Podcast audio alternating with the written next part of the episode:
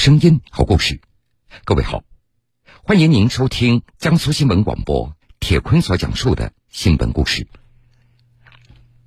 六月十六号，中南财经政法大学举行二零二二届毕业典礼。来自四川凉山的彝族小伙苏正民，作为毕业生代表，在发言中感谢学校对他的培养教育。作为一名民商法专业的本科毕业生。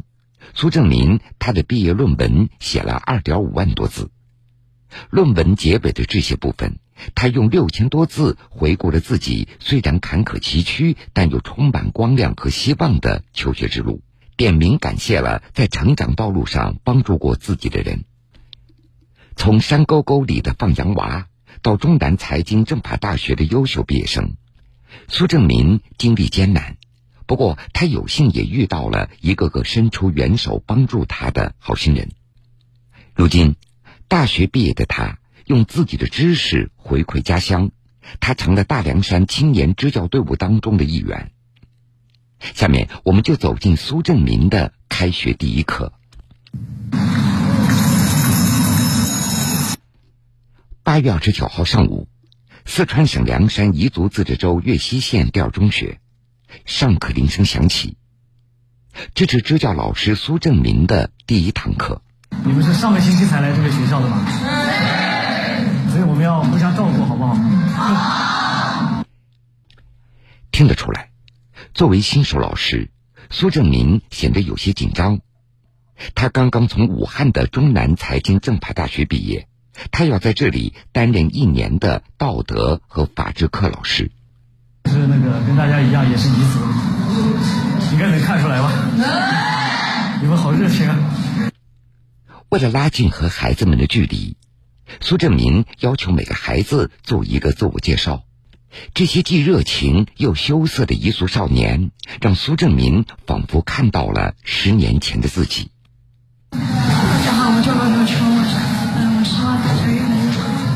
望大家越来越好。你有没有什么爱好？呃，爱好就是玩。爱好就是玩，是很好的一个爱好。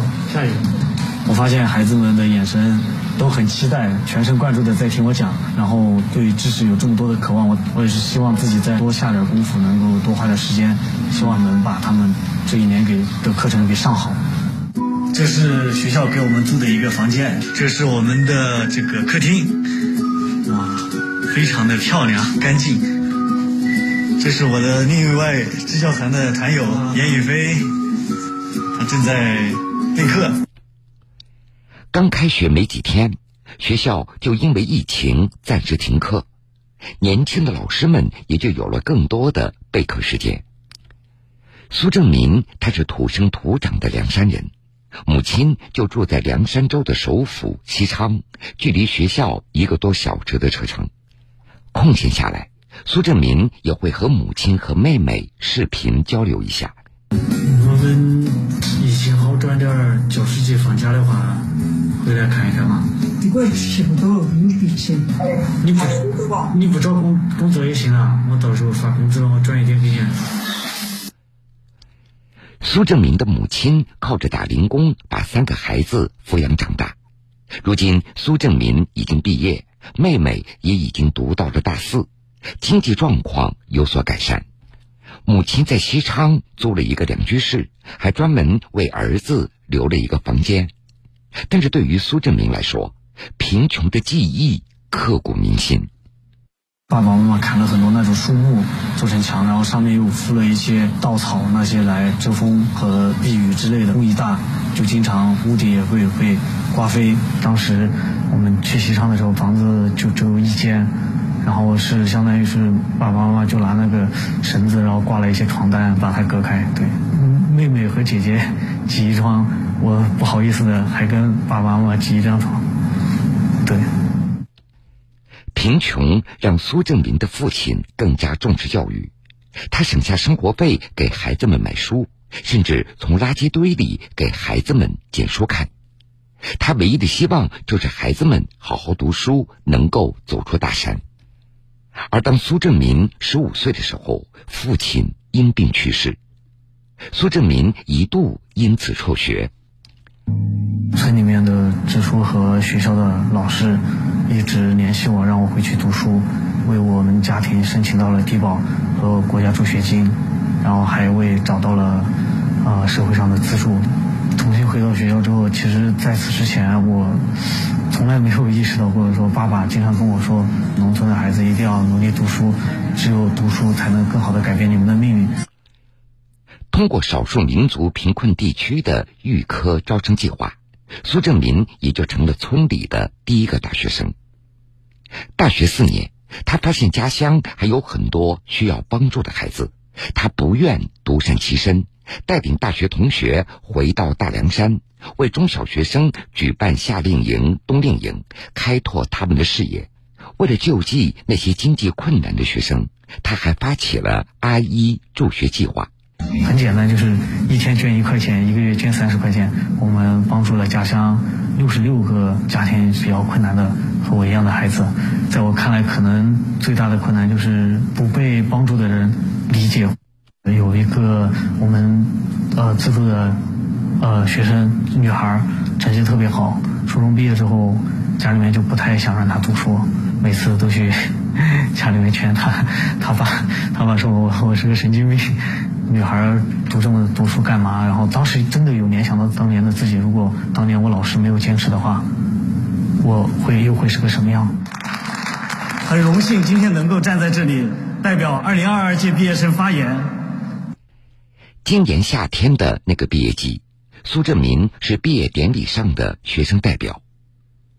因为毕业论文点名致谢六十五个人，他受到了广泛的关注。一边寻求远方，一边寻找故乡。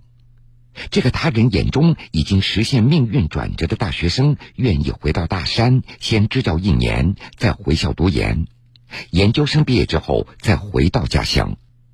之前我的唯一目标就是努力学习，改变家庭的命运。大学期间就开始为家乡或者为社会做了一点点力所能及的小事儿，然后也是通过这些事情。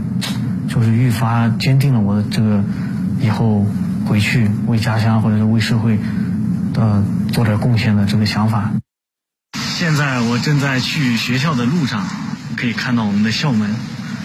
现在哇，非常的气派，可以说跟城里的好多学校都已经没有区别了。带大家看一下，这是我们学校的操场。在苏正明支教的四川凉山彝族自治州岳西县第二中学，新修建的校舍可以容纳将近五千名的学生，硬件条件大大提高，老师的数量也比较充裕。随着大凉山地区的脱贫，需要物质帮助的学生也越来越少，但是在苏正明看来，教育方面的帮扶依然大有可为。帮助一个个孩子和家庭打开心中的困境，解开教育的难题，这特别需要见识过广阔天地的大学生们。今年年初，苏正明在西昌建立了阿姨书屋。今年七月，苏正明在凉山的两所初中又发起了夏令营。因为他们的父母都没有读过书，不知道怎么去教孩子，所以我们就招募这个大学生志愿者。来给这些孩子做一些阅读啊，以及一些啊素质拓展。我们的定位在于，呃，弥补一点点家庭教育的缺失吧。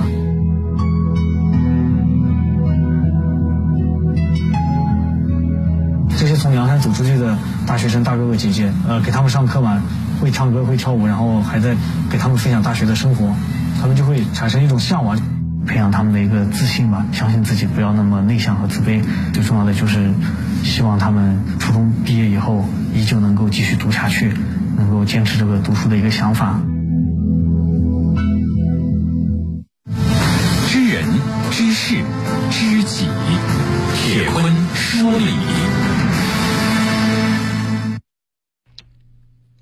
苏正明说：“辍学之前。”自己从来没有意识到读书到底有多重要。经历过这么多的事情，受到这么多人帮助之后，我慢慢的觉得，人不能只为自己活着，一定要回馈大家。我更了解大凉山是一个什么样的地方，也知道这里的孩子们缺什么，所以我就更要回去了。苏正民将在家乡完成一年的支教。其实有苏志明这样想法的年轻人还有很多，但是我们除了道德鼓励，也应该在这个方面进行制度创新，比如提高收入、增加激励机制，并且慢慢的把一年的支教变为三年公益性质的工作，吸引更多的优秀的年轻人，可以为教育还不发达的地区多做贡献。幸福在哪里？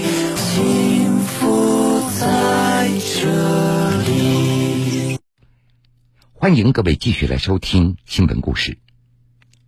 今年夏天，除了苏振民，还有一位学子也引起了大家的关注。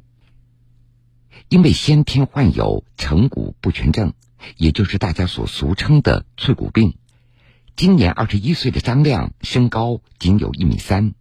这种罕见的疾病也让他失去了独立行走的能力。为了能够自由行走，从小学三年级到高三，张亮一直借助扭扭车在代步。今年高考，这个骑着扭扭车奔赴考场的男孩取得了五百三十五分的好成绩，超过安徽理科一本录取分数线四十四分，被安徽工程大学计算机类专业所录取。九月四号凌晨五点四十分，张亮从位于安徽省安庆市宿松县的家中出发，前往位于安徽省芜湖市的安徽工程大学。从宿松到芜湖全程三百多公里，让张亮感动的是，他高中所就读的安徽省宿松中学校长罗钊和班主任张国峰陪着他一同驱车前往大学来报道。上午十点半左右，车辆抵达安徽工程大学。一下车，张亮就受到学校领导、老师和迎新志愿者们的欢迎。考虑到张亮的身体情况，学校特地为他安排了住宿条件更好的两人间研究生宿舍，这样张亮就可以和陪读的母亲住在一起。另外，学校还为张亮安排了三人专项志愿小组。将在日后的校园生活中尽力的关照张亮。成为一名大学生，张亮感到非常激动，终于圆梦了。对于即将到来的大学生活，张亮非常的憧憬。他表示，除了努力完成学业，还要继续发展自己的摄影爱好，创办属于自己的摄影工作室。短期内的目标就是完成大学课程，争取每个学期都能拿到奖学金，期待收获更多的友谊。我是准备在大学里面开一家摄影工作室，首先这就是对我有极大的挑战性，需要很强的专业嘛，所以说需要学习 PS 和各种构图，它是我的一项爱好，但是。我总觉得它并不只是一种爱好，我觉得它是我生活的一部分。然后的话呢，加上现在的话家里条件不是很好，我既然有一技之长的话，就尽量把它给发挥出来，对吧？首先，我觉得上大学它不仅仅只是那么简单，我觉得它其实是一个成人礼。既然是一个大人了，就有自己应当要承担的责任和义务嘛。然后对于我自己来说的话，我。关于我现在，我就是想，嗯，靠自己的这样一个爱好，然后赚到我在大学里面日常的一个生活费用嘛，尽量不给家里添麻烦。当然，也有一部分的担忧，因为可能大学的话是一个全新的世界跟平台，也意味着新的挑战和新的困难在等待着我。关于短期内的目标就是。完成好那个大学里面的课程和学业，然后争取到每个学期都能拿到奖学金。希望在大学这个新的环境、新的平台中，能够认识更多的五湖四海来的新朋友、新同学，然后跟他们啊有一段宝贵的友谊吧。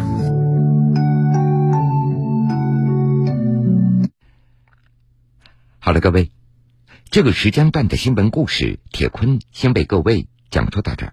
半点之后，新闻故事精彩继续，欢迎您到时来收听。